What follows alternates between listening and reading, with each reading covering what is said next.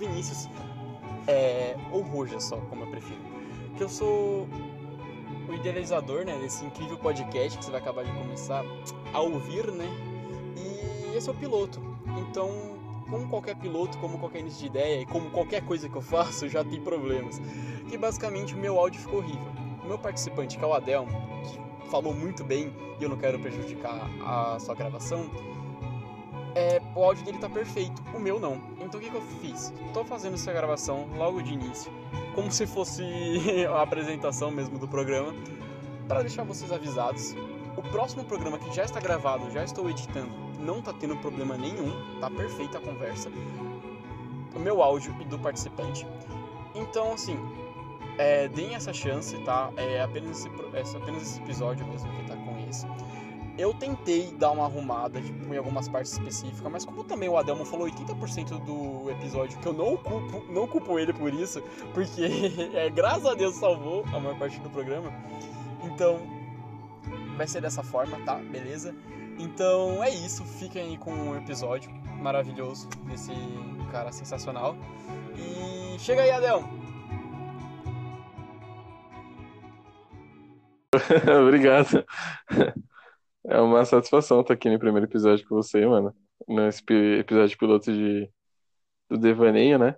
Exatamente. E eu acho que isso, que isso vai muito pra frente se a gente fazer da forma certa, sabe? Ah, totalmente, sim, porque eu, né, sempre tive problema de fazer projeto e seguir em frente, pegar algo e levar até o final, sabe?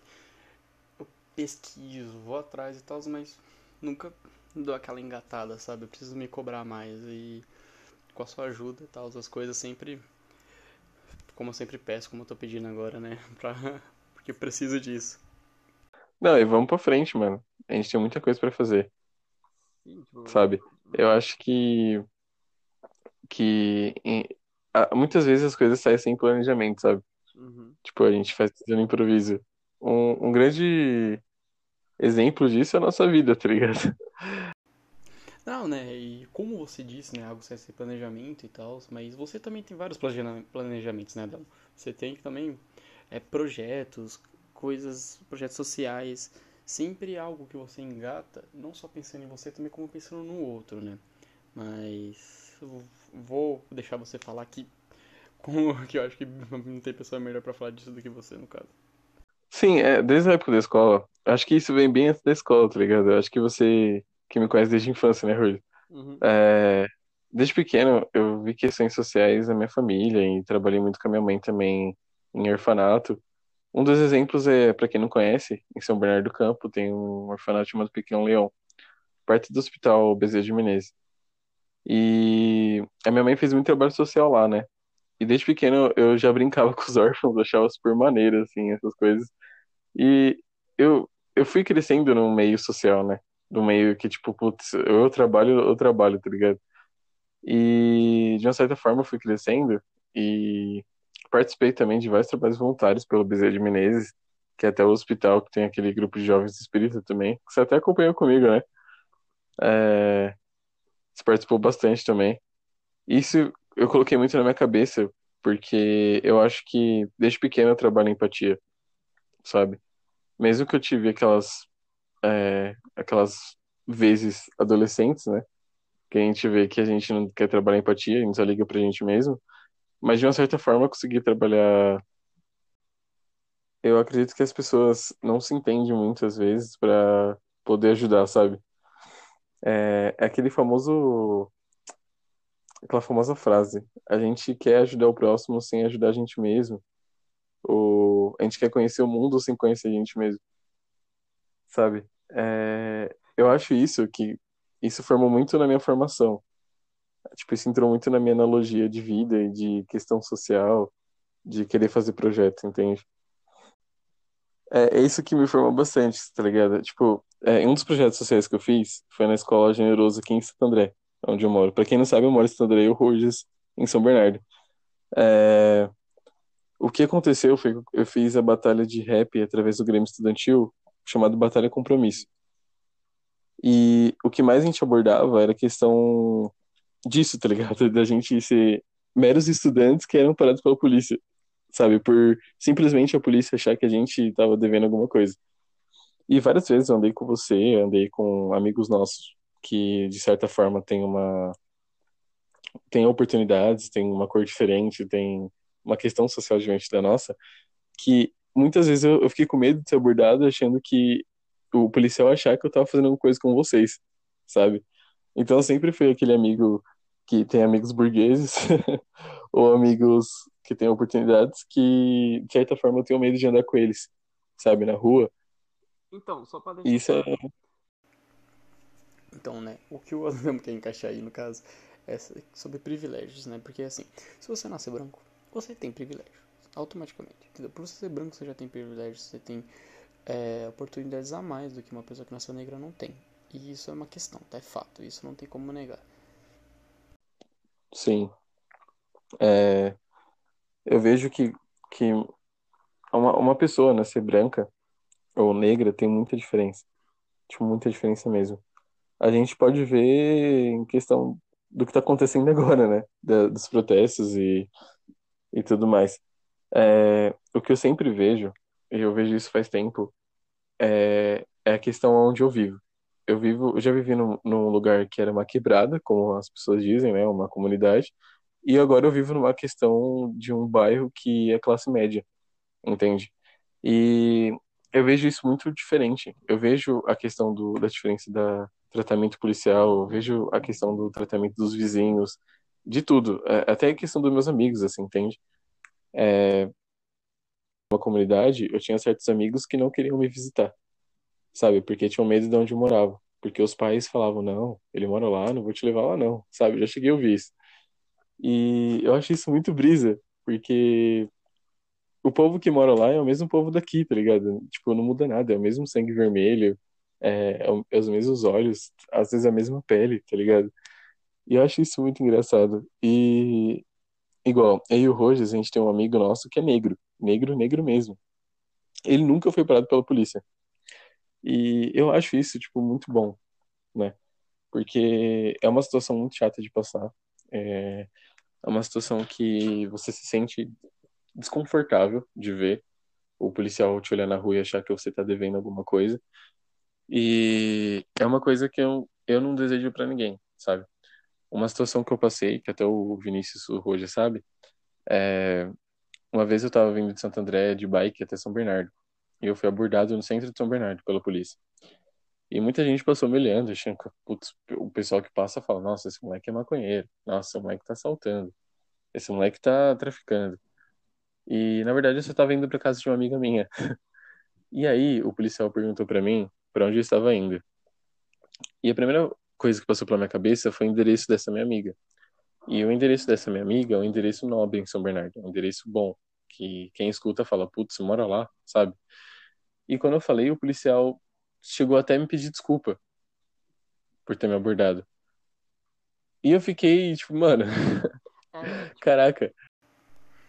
É, então, né, por falar coisas do tipo, que nem eu já passei por uma situação que, assim, eu indo embora da faculdade, né, lá pelas onze e pouco da noite, desesperado para pegar o meu transporte público, né, o busão da vida, saí correndo, no piquezão, tipo, só que era mais de 11 da noite, no, no centro. Eu tava correndo que nem um louco, tipo, ainda com touca, assim, cobrindo minha, meu rosto, porque tava frio, correndo, assim, que nem um doido. E passou uma viatura e claro que eles me pararam, entendeu? Só que, né, eu falando da, da situação, né, falando, não, saí da faculdade, mostrei a carteirinha, é, mostrei que já tive que abrir a mochila, eles olharam, viu que tinha caderno e tal, que eu não anoto nada. e liberaram, sabe? Assim, demorou um tempo, mas liberaram. E eu tenho certeza, né? Se fosse outra pessoa naquela situação, né? Que não teria, talvez não teria tanta sorte assim, né? Ou eles teriam sido tão tranquilos quanto foram. Então, eu já cheguei a levar tapa, eu já cheguei a ouvir. É, eu tenho uma mania de fazer um risco na sobrancelha, né? De moda. Aquela moda e hoje em dia eu não faço mais, mas a última vez que eu fiz, a penúltima vez por aí, eu lembro que eu tomei um quadro de um policial em Santo André e ele me disse que a próxima vez que me visse com um risco na sobrancelha, ele ia tirar no tapa, sabe? E uma vez eu vi uma abordagem também, passando assim na rua, de dois jovens brancos que estavam com uma quantidade de maconha, e os dois tinham um risco na sobrancelha. E em nenhum momento o policial comentou isso, inclusive eles foram liberados, sabe? Teve um tratamento muito diferente do que foi comigo, de que foi com um amigo meu negro. E eu vendo isso, você é uma coisa ruim, é uma coisa podre da sociedade. É, e eu fico muito feliz, é, já comentando agora, que tá tendo esses protestos. É, o pessoal fala, ah, é, isso aí é o povo que não tem que fazer. Ah, isso é o povo... Meu, não é o que o povo não tem que fazer. É uma coisa que acontece, sabe? Que tá acontecendo. Tá acontecendo com seu amigo do seu lado, com um familiar seu. É, é horrível, sabe? Eu tô falando disso do racismo, tá? Pra quem não entendeu. E do preconceito da, da forma do, dos jovens de comunidade, de periferia. É, de vez em quando, eu conheço gente que, que sabe, que é de boa, faz faculdade, faz escola e tá estudando para ser alguém e é parado pela polícia ou acaba sendo morto. Foi o que aconteceu aqui em Santo André, Santo André com o jovem Lucas, de 14 anos, né? Não sei se você sabe, Rogers. Você me contou, mas eu acho que no, na situação, por você estar tá mais dentro da história, acho que é melhor você contar. Sim. É, como eu disse, eu fiz um projeto social aqui na escola, que era o Batalha Compromisso. E esse jovem Lucas participou umas duas, três vezes. E eu cheguei a ver ele, nunca conversei, só cumprimentei uma vez. É, e o que aconteceu foi que um belo dia ele estava na casa da tia dele, aqui no bairro de Santo André, o Veluzita, e uma viatura parou e pegou ele dentro de casa, pelo que entendi, e levou ele embora. Duas, três semanas depois acharam o corpo dele, afogado, de, com indícios de afogamento. E aí eu te pergunto, como é que um menino que da última vez foi visto dentro de uma viatura apareceu afogado? Entende? É, isso é uma coisa que aconteceu e não teve justiça, sabe? É uma coisa que acontece, uma coisa que é encobrida por, pelo Estado, por, por pessoas em sociedade. E quando o jovem fala, é, o jovem não é levado a sério, sabe? Isso não passa na mídia, passa uma vez na mídia e o brasileiro esquece, porque é aquele erro, o brasileiro tem memória curta. E isso é horrível, sabe? Não, de pensar que isso está acontecendo e que a gente não tem justiça, não tem o que fazer sobre isso. Exato, e é, e como você disse, né, essa tal memória curta, né, que complica tanto, que nem, por exemplo, temos situações, né, que vive, vivenciamos de lá de fora, que até hoje são cobradas, né, até hoje é, causam ações, né, sobre o reflexo disso, e como, por exemplo, a situação que ocorreu, né, do triste, né, tipo, o crime que ocorreu contra o George Floyd, Floyd no caso, né, nos Estados Unidos, sabe, sobre o cara, sobre, sobre situação, tipo, questão nenhuma, assim, tipo, é, não tinha ali causa, não tinha razão para acontecer aquilo. O cara tomou, como diria, um enquadro, foi asfixiado, né, chegando a óbito. E isso é ridículo. E aqui a gente tem exemplos recentes até, dois recorrentes, como o caso do, do João Pedro, né, que, que durante uma ação da polícia invadiram sua casa, atirando as cegas, assim, né, que foi a, a visão que nós temos, né. E o, e o rapaz, a criança a óbito, sabe? Coisa que não faz nem um mês atrás direito. Sabe? Aparentemente, já na época, nossa, notícia, tudo, tal, assim, vai, vai, vai. E agora, sabe? Parece que some, parece que esquece. É a tal memória, né? Entendeu? Pois é, é, é, é igual. Se o, se o povo brasileiro, a sociedade brasileira não tivesse essa tal memória curta, é, acredito eu, né, que não existia corrupção, não ia ter esse fascista no poder, é, não existia o racismo, sabe? A, a empatia ia ser mais trabalhada. Porque se você for ver a história do Brasil, é, a gente está repetindo as mesmas coisas, sabe? É, graças a Deus, hoje em dia está uma forma um pouco mais tranquila, porque não existe mais escravidão tão nitidamente como existia antes. É, a homofobia está começando a diminuir, né? porque as gerações, as gerações passadas estão indo embora agora, entende? Mas é aquilo, o brasileiro segue a mesma história. Alguns, né? Não vou é, fazer o total, mas alguns ainda seguem a mesma história. Ainda vai existir o racismo, ainda vai existir é, casos sem justiça. Um dos grandes motivos de eu fazer o curso que eu estou fazendo, que é o direito, é, é isso, sabe? É, eu tenho uma meta de pegar esses casos um dia de pegar um caso de um jovem negro que morreu e que não teve justiça. Entende? Porque isso é um absurdo, cara. Como é que um, um, um, um policial vai, pega um menino dentro de casa, leva, mata, some com o menino e, não, e tá solto, tá trabalhando normal, como se nada tivesse acontecido? Sim. Entende? Eu, exemplo, eu acredito, é, eu acredito só pra é, concluir aqui, eu acredito muito que se fosse em Alphaville, um, um menino tá devendo branco, o policial vai lá, vai conversar com os pais, vai conversar com o menino e tá liberado. E por que na periferia é diferente? Entende? Entendo, entendo sim, né? E, e como assim a gente já conversava em falar sobre esse assunto e tal, eu dei uma pesquisada sobre reportagens sobre algumas coisas. E, e assim, sabe, como a gente fala de representatividade, né, sobre privilégios. Teve uma senhora que ela, ela faz o depoimento, né, no caso a filha dela conta esse depoimento da mãe, que durante uma consulta médica ela se emocionou muito, né, chegou a chorar, tal. Por quê? Porque essa senhora negra, ela foi atendida por um médico negro. E ela falou que foi a primeira vez na vida dela em muitos anos, assim, sabe?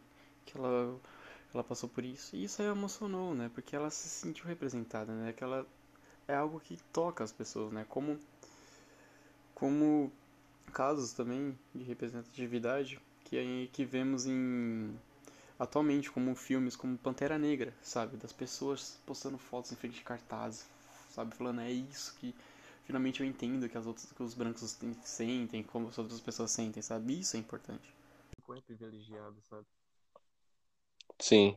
É, o, que eu, o que eu sempre vejo, eu digo assim, que eu vejo pelos meus amigos e pelo, meu meio social. É, quando eu comecei o meu curso, o direito, é, eu achava que eu ia chegar numa sala que ia ter brancos, negros, é, pardos, sabe? É, aí, é, para mim, o que mais existe é negro e branco. Né? Eu falo pardo porque tem pessoas que preferem assim. É, eu lembro que o primeiro dia que eu cheguei, eu me deparei com muita gente branca. E eu, eu até brinquei no dia, falando que eu era o Cris, né? Do do Cris, chegando na escola. Uhum. Porque eu sou a pessoa mais morena na minha sala. Entende? Então, e você vai ver as pessoas. Eu queria perguntar isso. Sim. Se você. É, qual era a relação de brancos e negros na sua sala, sabe? E você até falou é exatamente isso, sabe? Sim, assim. É... Entrando num, num contexto, quando eu entrei na minha sala, é, eu me, me deparei com muita gente branca, certo? E com pessoas pardas, que chegam um pouco perto da minha cor. E eu não sou negro, negro, negro, né? Eu tenho uma cor, eu posso dizer indígena, eu sou considerado indígena, de acordo com o pessoal do Enem e tudo mais. E comigo mesmo, eu me considero indígena. E, e por ser incidente também de Pataxó. É, o que aconteceu foi que eu entrei na sala e me deparei com muita gente branca. Branca, branca pálida, assim, sabe? Que você toca e fica vermelha. E eu não tive nenhum pré-julgamento. Eu não cheguei julgando ninguém. Eu sentei, fiquei na minha, sabe? E aí eu fui tentar fazer amizade com eles, fui fazendo. Só que eu percebi que essas pessoas brancas tinham certos privilégios na cabeça delas, sabe? Quando eu lembro que o professor chegou e falou, perguntou pra gente o que, que era justiça para cada um. E a maioria deles não sabia o que dizer, sabe? Estavam fazendo direito e não sabiam o porquê, não tinham uma, um objetivo, né? Eu não falo sonho, eu falo objetivo. E aí eu fui começando a ter um pré-julgamento. Isso é muito errado da minha parte, mas eu comecei a ter um, um pré-julgamento. E eu fui vendo que a maioria ali só tava ali porque o pai ou a mãe tá pagando faculdade e estão ali, entende? Não é aquela, aquela pessoa que, tipo, que tá sofrendo pra pagar a faculdade, igual eu, sabe? É, eu tô correndo atrás pra pagar minha faculdade. E eu tenho um objetivo, eu fui com um objetivo, fui com sacrifício, fui com, com um trabalho de suado, entende? E eu fui fazendo amizade com essas pessoas e eu fui vendo que eles estavam nem aí pra nada. E eles costumavam falar que queriam ir pro barzinho e tal, não sei o quê. E eu preocupado em estudar, sei lá, direito penal, direito civil. E eu fui tentando fazer amizade com essas pessoas. Eu, cheguei a fazer amizade com uns dois ou três ali que tinham a mesma ideia que eu, que queriam ser delegados da Polícia Federal, queriam ser juízes, promotores, e que tinham uma ideia, um objetivo. Eu conheci uma menina é, lá no, na faculdade que ela queria ser promotora e ajudar a mãe dela em casa. Então ela tinha um objetivo, entendeu? É, conheci uma, um, um, menino lá que tem uns 21 anos, que só conseguiu entrar na faculdade agora, porque a mãe vendeu o carro, entendeu?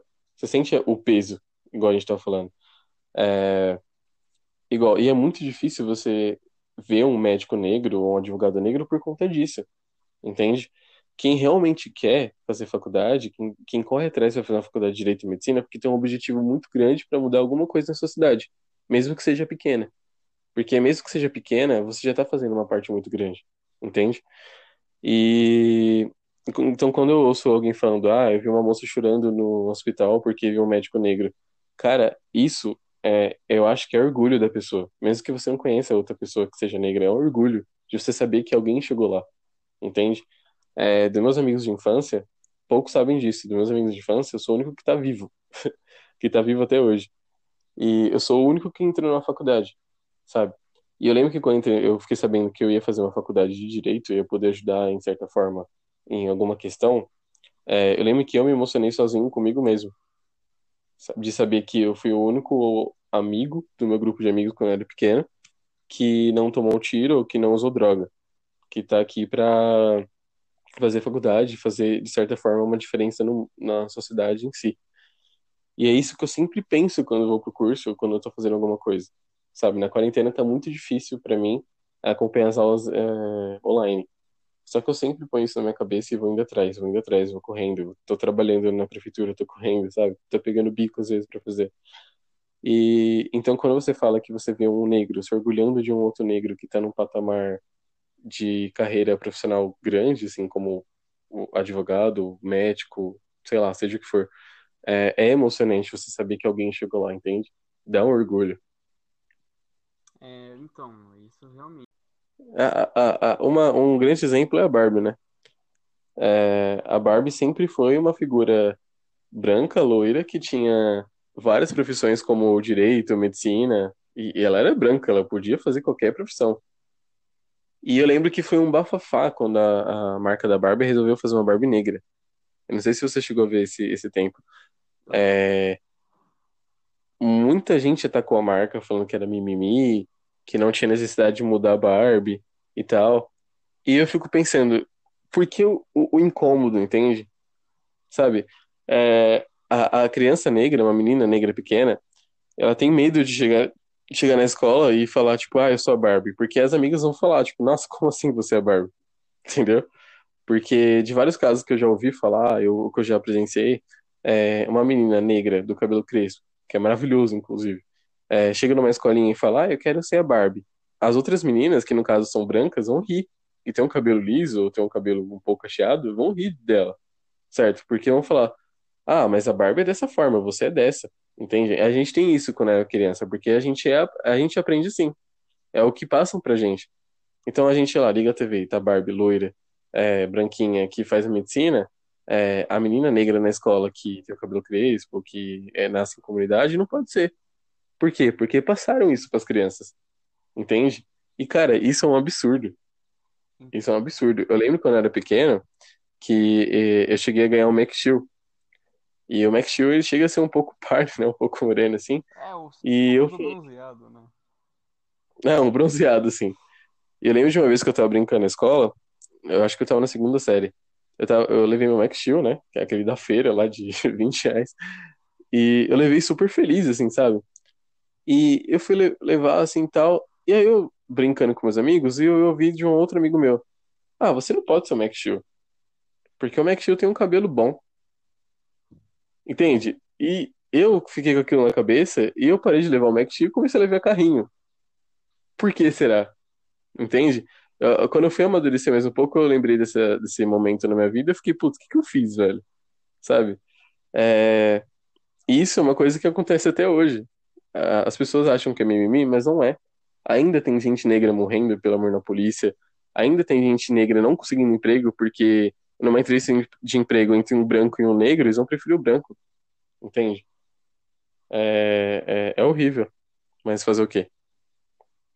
É, infelizmente, né, a sociedade...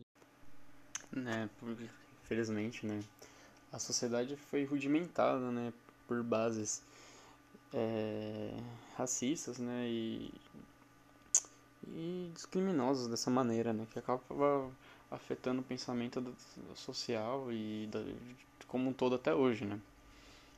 e prejudica a todos, mas da mesma forma a gente tem exemplos, né, boas maneiras, né, de que hoje tem pessoas indo atrás disso, né, batalhando, lutando contra isso, né. Mas assim, né, dessa mesma forma, é, a gente vê como esse método de luta, essa representatividade, né, que que estamos tendo hoje em dia, né, essa oportunidade de fala, que eu acho que é o mais importante, né, um dos motivos de eu ter criado esse podcast é para todo mundo falar, para todo mundo vir, para eu poder falar com todos sobre tudo, entendeu? Então é, é, isso algo que me deixa bem feliz que eu tô começando esse projeto, chamando logo você, sabe? Uma pessoa que eu tenho noção que tem esse pensamento também, sabe? Acho isso sensacional. Sim, eu sou, eu sou muito grato também de poder ter a oportunidade de falar, sabe? Eu acho muito boa a sua ideia de começar um podcast que aborde temas amplos, assim, de, de vários assuntos, né? Porque se for pensar, a vida em si é um devaneio. É, exato, porque nada mais é do que você pensar e, e ver até onde o seu pensamento te leva, né, cara? Sim. É, a gente vai formando opiniões e aprendendo mais, né? Exatamente, por isso que eu acho gostoso da conversa. A conversa tem que ser mais valorizada, né, cara? Sim, sim. Então, obrigado de coração, cara. Valeu. Porque fora Obrigado você. o apoio também, né, cara? Sim. Não, eu tô super te apoiando, velho. É, que já vai dar meia-noite aí você acordado fazendo isso comigo, cara. Obrigadão mesmo, viu? Nada, tchau, tchau. Beijão, mano. Boa noite aí. Obrigado pela participação. Obrigado. Quer... Ah, rapidão, desculpa. Você quer... Oi, oi. quer divulgar uma rede social sua? Quer passar um projeto seu? É, futuramente eu vou começar um projeto. Eu não vou falar ainda porque tá em construção. Mas de qualquer forma eu divulgo futuramente. Eu acho que eu, você, como o pessoal que for escutar aqui, vai gostar bastante vai querer participar. Perfeito, eu vou deixar seu Instagram na, na, no título mesmo, como for, para quem quiser se interessar, te acompanhar desde já para pegar desde o início do seu projeto. E futuramente eu vou te chamar novamente. Aí você já. Beleza. Esse projeto já vai estar em andamento porque você é bem rápido. Aí já, já deixa tudo nos esquemas. Isso. De boa, mano. Eu faço e apresento pra você e pro pessoal. Fechou. Próximo tema é nós aí. É nós, mano. Fechou. Obrigadão, mano. Fechou. Tchau, tchau. Tchau, tchau. Opa, tudo bom? Sou novamente. então, obrigadão por ter acompanhado e escutado até o final desse, desse programa. Uh, agradecimentos especiais para o Adão, participante, e para o Matheus, que se deu essa música maravilhosa que você acompanhou no início e agora no final do programa. E obrigado mais uma vez por ter escutado mais um Devaneio Podcast.